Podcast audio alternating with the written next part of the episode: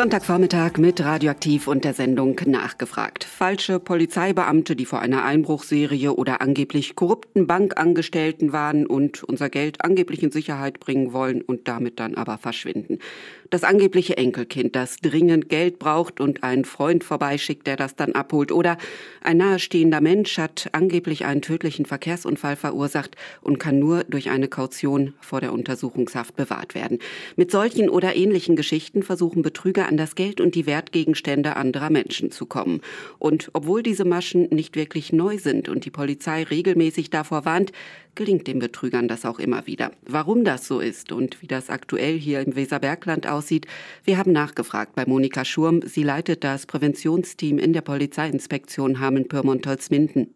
Es gibt immer sogenannte Wellen, Anrufwellen, die die Region treffen können. Und die gehen von unterschiedlichen Tätergruppierungen aus. Und die Tätergruppierungen haben durchaus festgestellt, dass nicht nur diese einzelnen Betrugsmaschen gut funktionieren, sondern teilweise auch Kombinationen aus diesen Betrugsmaschen. So ist zum Beispiel der Schockanruf, kann man sagen, eine Kombination aus dem Anruf eines falschen Polizeibeamten und dem sogenannten Enkeltrick. Und hier hier wird eben tatsächlich mit viel Druck gearbeitet, mit dem Schock, dass zum Beispiel eine nahe Angehörige oder ein naher Angehöriger einen tödlichen Verkehrsunfall verursacht haben soll, möglicherweise eine Mutter von zwei Kindern, das macht das Ganze dann noch mal schlimmer, getötet hat im Rahmen eines verursachten Unfalles und jetzt eben in Frage steht, dass die Person in Untersuchungshaft gehen soll und eben eine Kaution verlangt wird, um das abzuwenden. Und das geht dann in den sehr persönlichen Bereich hinein und die Sorge ist groß, der Schock, deswegen heißt es auch Schockanruf, ist groß. Erstens ein ganz schlimmes Ereignis verursacht von einem ganz nahen Angehörigen und dann möchte man natürlich helfen. Insofern funktionieren solche Tricks immer besser und sehr gut. Wie ist die aktuelle Entwicklung hier in der Polizeiinspektion? Gibt es da Zahlen? Tatsächlich variiert das. Wir haben manchmal Wellen auch schon dieses Jahr gehabt. Da sind vermehrt Telefonanrufe von sogenannten falschen Polizeibeamten gelaufen. Im Moment sind es eher die sogenannten Schockanrufe. Dann ist mal wieder der Enkeltrick an der Reihe. Aber insgesamt die Zahlen deuten darauf hin, dass wir dieses Jahr einen äh, leichten Anstieg zu verzeichnen haben und auch einen Anstieg bei den Schadenssummen, das heißt bei den letztlich vollendeten Fällen und auch der Höhe des Schadens, die bei einzelnen äh, Senioren und Seniorinnen entstanden ist. Von Außenstehenden kommen dann ja schnell Kommentare wie, wie kann man nur, man müsste doch eigentlich wissen, was da los ist. Aus Ihrer beruflichen Erfahrung ist das trotzdem nachvollziehbar, dass jemand darauf einfach reinfällt? Ja, das ist sehr gut nachvollziehbar. Wir hören das zwar auch im Vorfeld häufig bei Veranstaltungen, die wir bei Seniorinnen und Senioren äh, im Besonderen durchführen. Ja, das kennen wir doch alles, das haben wir schon gehört, im Radio, in der Presse gelesen. Das würde uns ja nie passieren. Und trotzdem ist es dann wieder, wenn wir mit Personen zu tun haben, denen es passiert ist, äh, die Aussage, ich hätte nie gedacht, dass ich darauf reinfallen könnte. Ich war mir ganz sicher, sowas könnte mir nicht passieren. Und warum ist das so? Das kommt eben daher, dass äh, die Leute massiv in dem Telefonat zunächst durch eine geschickte Gesprächsführung ja in den Sachverhalt hineingeführt werden und dann im Laufe des Gespräches, wenn sie sich darauf einlassen, immer mehr Druck ausgeübt wird und die Leute in diesem Gespräch gefangen sind und da nicht mehr rauskommen und das Ganze dann doch für sie als sehr realistisch äh, erkennen. Also im Grunde wird äh, dieser dieser Schock aus dem Schockanruf, der Name sagt es ja schon, der wird vermutlich unterschätzt. Es könnte ja rein theoretisch wirklich sowas passiert sein. Ganz genau, so ist das. Und das funktioniert ja dann auch bei den Personengruppen, wo nun gerade der Anruf funktioniert. Meldet sich da zum Beispiel eine weinende Frau, die dann die Tochter sein könnte und die angerufene Person hat tatsächlich eine Tochter und das würde passen, dann ist schon der erste Einstieg in das weitere Telefonat gelungen. Mal rein theoretisch, wenn es denn tatsächlich passiert wäre, so ein schwerer Verkehrsunfall, den nahestehender Mensch ausgelöst hat, wie wäre denn da eigentlich das normale Vorgehen der Polizei? Gut, mit Sicherheit würde die Polizei nie niemals bei Angehörigen anrufen und Geld für eine anstehende Kaution verlangen. Grundsätzlich ist äh, das Thema Kaution, das kennt man vielleicht aus amerikanischen Grimmis, da wird viel mit Kaution gearbeitet, aber in dem Sinne ja nicht hier bei uns.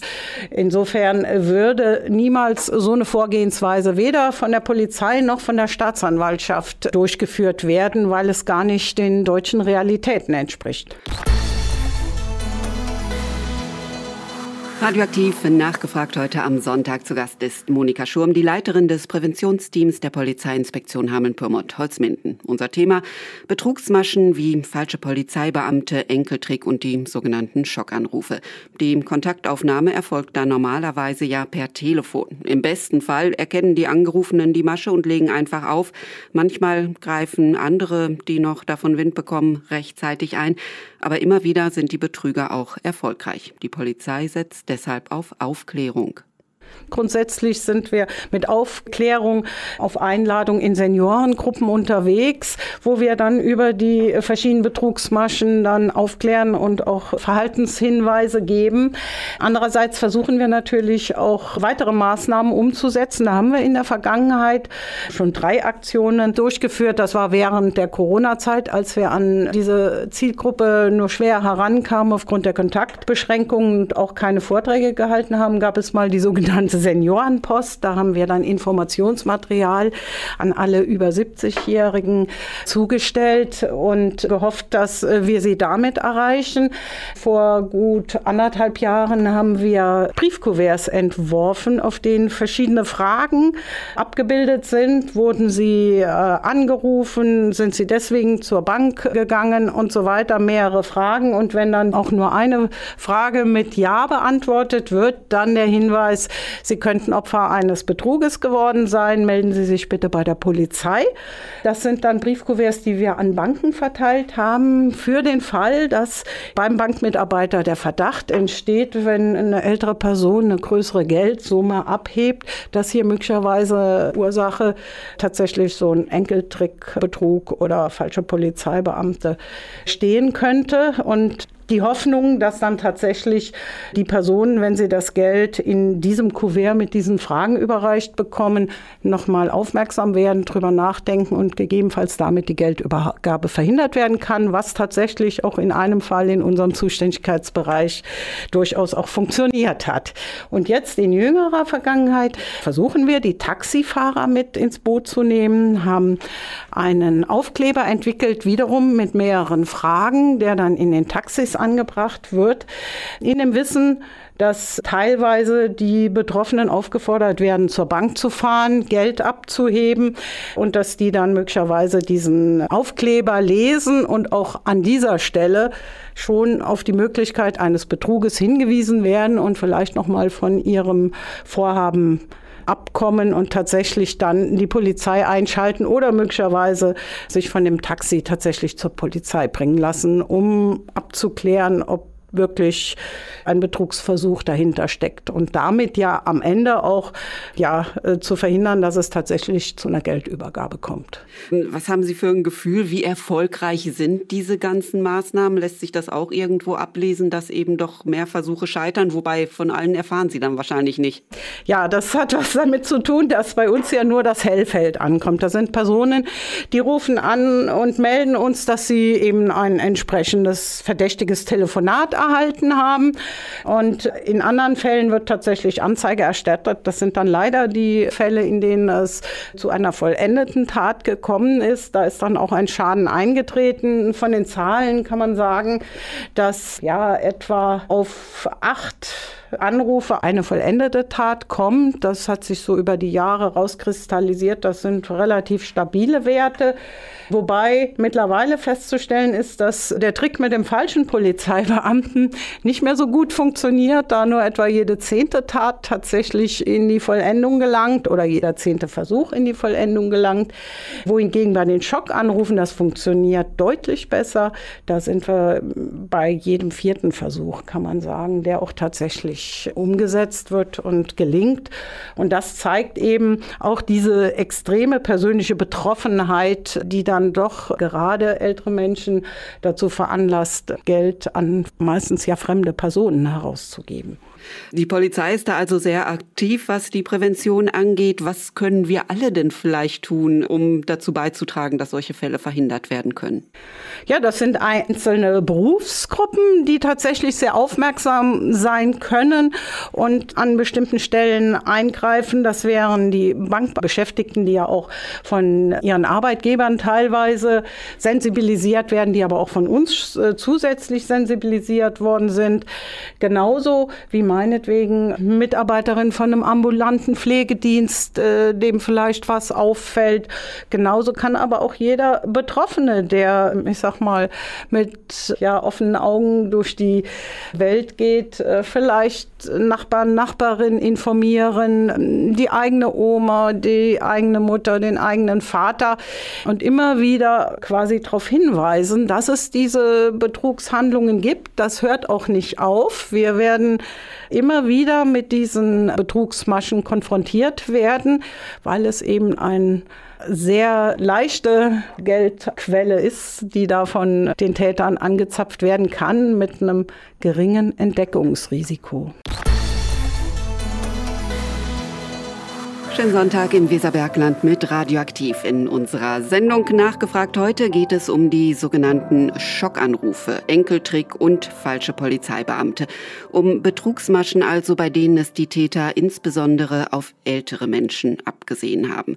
Auch hier bei uns im Weserbergland registriert die Polizei immer wieder solche Anrufwellen. Was also tun, wenn das Telefon klingelt? Monika Schurm leitet das Präventionsteam der Polizeiinspektion Hameln-Pyrmont-Holzminden einmal misstrauisch sein, wenn Ihnen äh, bei einem Telefonat etwas verdächtig vorkommt.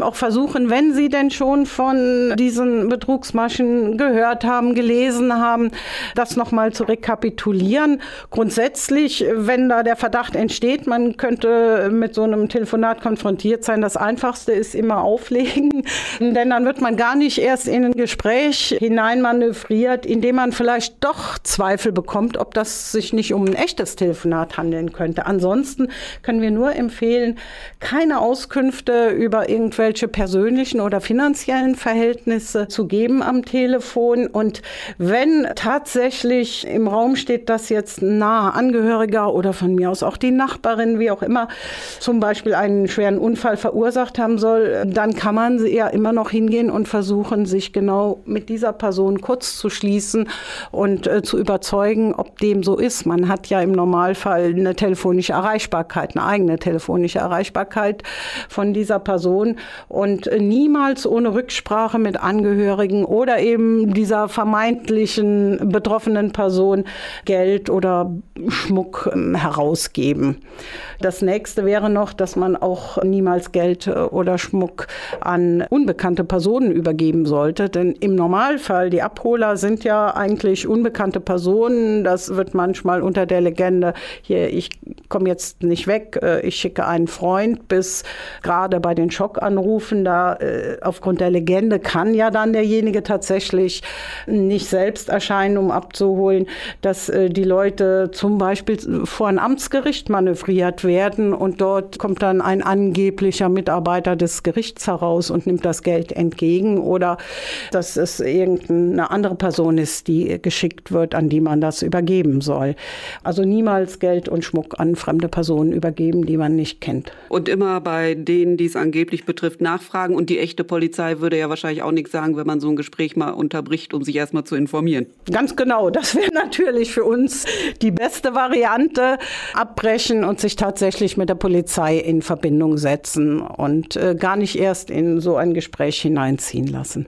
Wenn ich jetzt so einen Anruf bekomme, wie ich mich verhalten soll, haben wir gerade gehört. Wenn ich die Masche erkenne, soll ich danach die Polizei darüber informieren? Ist das nicht nötig? Oder auf was lasse ich mich da ein, wenn ich dann bei der Polizei anrufe? Ist ja in Anführungszeichen nichts passiert. Ja, wir wünschen uns schon sehr, dass tatsächlich auch in den Fällen, in denen nichts passiert ist, ähm, die Mitteilung an die Polizei erfolgt, weil äh, wir einerseits ja darauf angewiesen sind, zu erfahren, wann laufen wieder Wellen, wann können wir vielleicht auch zum Beispiel die Banken warnen, dass jetzt gerade wieder aktuell hier in der Region eine entsprechende Masche äh, läuft oder dass wir relativ zügig damit an die Presse gehen können oder auf unseren Social-Media-Kanälen dann warnen können, Achtung, im Moment läuft wieder eine Anrufwelle mit meinetwegen falschen Polizeibeamten. Also es ist für uns wichtig zu erkennen, da ist wieder was los. Hier ist wieder die Region speziell betroffen, einmal. Zum anderen ist es natürlich für uns auch wichtig zu erkennen, was sind jetzt gerade die aktuellen Tricks.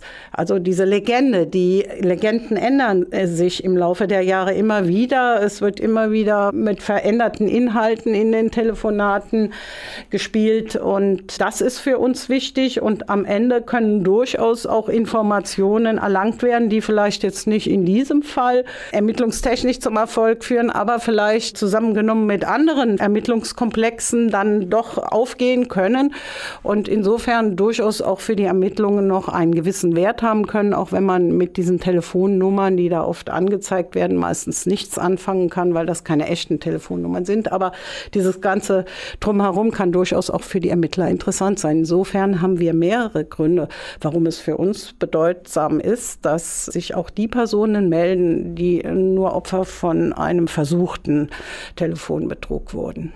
Das ist also schon mal gut zu wissen. Dann melde ich mich auf jeden Fall bei der Polizei. Aufwendig ist das für mich nicht. Ich muss im Grunde nur die Info abgeben, oder? Ja, Ganz genau. Sie können auch äh, dann ruhig 110 wählen. Die Information wird aufgenommen, an die zuständige Dienststelle weitergegeben. Oder wenn Sie die Nummer präsent haben, können Sie natürlich auch hier bei Ihrer örtlichen Dienststelle anrufen und das mitteilen. Sonntag im Weserbergland mit Radioaktiv. Sie hören die Sendung nachgefragt. Heute bei Monika Schurm vom Präventionsteam der Polizeiinspektion Hameln-Pyrmont-Holzminden.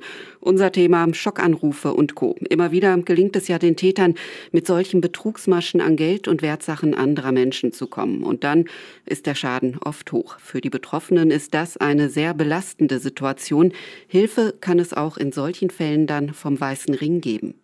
Ja, der Weiße Ring ist ja ein Verein, der Opfern von Kriminalität Beratung und Hilfestellung zukommen lassen kann. Es gibt unterschiedliche Hilfsangebote und insofern kommen wir dann im Grunde nach der Anzeige bei der Polizei tatsächlich häufig auch mit diesen Personen in Kontakt und versuchen dann in einem Gespräch, in einem persönlichen Gespräch herauszufinden, wo vielleicht Unterstützung nötig ist und wo wir entweder selbst Unterstützung direkt anbieten können oder eben an andere Hilfeeinrichtungen weitervermitteln können. Zumal Betroffene in ihrem normalen Umfeld ja vermutlich auch nicht unbedingt immer auf Verständnis hoffen können. Aber selbst wenn ich die Masche erkenne und auflege, allein so ein Anruf kann ja schon Stress und auch Ängste auslösen. Da gibt's dann ja vielleicht auch noch den Tipp in Sachen Telefonbucheintrag. Ja, genau. Sehr, sehr viele Informationen zu äh, Kriminalität, verschiedenen Betrugsmaschen, aber auch anderen Deliktformen finden Sie im Internet, wer im Internet unterwegs ist. Und das sind ja doch am Ende die allermeisten unter der Adresse www.polizei-beratung.de. Und äh, dort äh, gibt es auch sehr viele Informationen zu den Themenfeldern Enkeltrick, äh, falscher Polizeibeamter oder Schockanruf. Und in dem Zusammenhang lässt sich dann auf dieser Seite auch ein Formular finden, das äh, im vergangenen Jahr von der Polizeiberatung in äh, Verbindung mit dem Weißen Ring entwickelt wurde. Das Formular kann man sich herunterladen und ausgefüllt an seinen Provider schicken und zum Beispiel die Löschung des Telefonbucheintrages beantragen oder zumindest die Änderung so, dass äh, der Vorname nicht mehr ausgeschrieben, sondern vielleicht nur A. Meier oder so erscheint, sodass man nicht für für die Betrüger als ältere Person im Telefonbuch erkennbar ist. Äh, denn wir wissen, dass viele der Kontakte eben nach Telefonbüchern oder Telefon-CDs und deren Auswertung erfolgen, indem man nach ähm, zum Beispiel älteren deutschen Vornamen auswählt und damit schon für die Täter der Verdacht besteht, ich habe es da auch mit einer älteren Person zu tun. Oder aber diese kurzen Telefonnummern, da weiß auch im Grunde jeder, dass das alte Telefonnummern sind und vermutlich die Inhaber auch ältere Menschen sind. Insofern ist eigentlich eine Löschung der Daten durchaus eine sinnvolle Sache aus unserer Sicht, denn vom Grundsatz her die Angehörigen und Freunde, die haben ja im Normalfall die Telefonnummer des Betroffenen. Und insofern gibt es meistens auch keine wirkliche Notwendigkeit, noch in einem Telefonbuch verzeichnet zu sein. Und das ist ein schönes Hilfsmittel. Da muss man nur ganz wenig ausfüllen und das an den eigenen Provider schicken. Also auch eine Möglichkeit, sich selbst zu schützen und nochmal zusammengefasst Ihr Rat beim Thema Schockanrufe, Enkeltrick und Co. Ja, an alle, die das hören, appellieren, auch wenn sie selbst nicht direkt auf sowas reinfallen würden, einfach auch Augen und Ohren offen halten und das, was sie an Wissen zu den Themen haben, an Personenkreise weitergeben, wo es dann vielleicht doch gut angebracht ist, an die Oma, an den Opa, an Mutter oder Vater, wenn schon hochaltrig und auch selbst möglichst nicht reinfallen. Ich denke da an die WhatsApp-Betrügereien, wo es darum geht, hallo Mama, hallo Papa, ich habe mein Handy verloren, habe eine neue Handynummer und brauche dringend ja, Unterstützung. Ich komme nicht an mein Online-Konto ran, kannst du nicht äh, für mich, was weiß ich, das Geld für eine Handwerkerrechnung an eine bestimmte Adresse übersenden. Und äh, da fallen durchaus auch jüngere Personen drauf rein. Und das trifft nicht nur Seniorinnen und Senioren. Insofern auch da immer vorsichtig sein und darauf achten, wenn es darum geht, dass äh, irgendwo Geld übergeben oder überwiesen werden soll, was einem doch bei näherer Betrachtung verdächtig vorkommen müsste.